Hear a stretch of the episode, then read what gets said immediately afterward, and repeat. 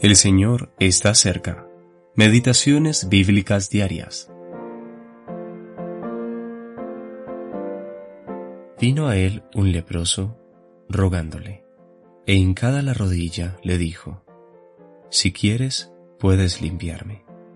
Y Jesús, teniendo misericordia de él, extendió la mano y le tocó, y le dijo, Quiero, sé limpio. Marcos capítulo 1, versículos 40 y 41. El Señor cura la lepra espiritual. La historia de este leproso siempre me ha generado algo de sorpresa. Parece que él no tenía dudas de que el Señor era capaz de limpiarlo, pero sí tenía dudas de su voluntad de hacerlo. Me pregunto por qué. ¿No había sanado a muchos otros con diversas enfermedades y echado fuera muchos demonios? ¿No había demostrado su amor y compasión al acercarse diariamente a los necesitados desde muy temprano en la mañana hasta tarde en la noche?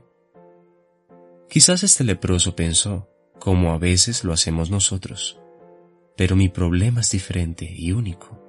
El Señor ha sanado a muchos otros pero mi lepra es una lepra particular. ¿Realmente alguien querría sanar a un leproso como yo?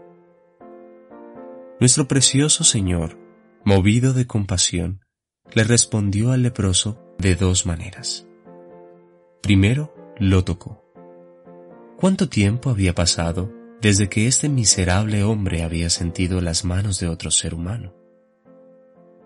La gente evitaba acercarse a personas como él, eran intocables, a menos que ellos también tuvieran lepra. Pero nuestro Inmaculado Salvador pudo tocar un leproso sin el más mínimo peligro de contaminarse. En segundo lugar, Él le habló. Cuán simple y aseguradoras fueron sus palabras. Quiero. Eso era exactamente lo que el leproso quería saber.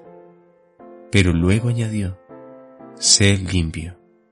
Eso era lo que el leproso necesitaba experimentar. El Señor continuó hablando con palabras de poder y seguridad.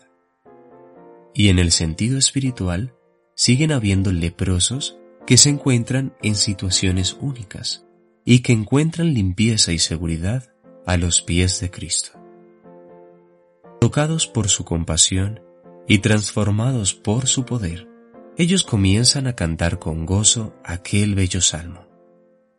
Me hizo sacar del pozo de la desesperación, del lodo cenagoso, puso mis pies sobre peña y enderezó mis pasos. Puso luego en mi boca cántico nuevo, alabanza a nuestro Dios.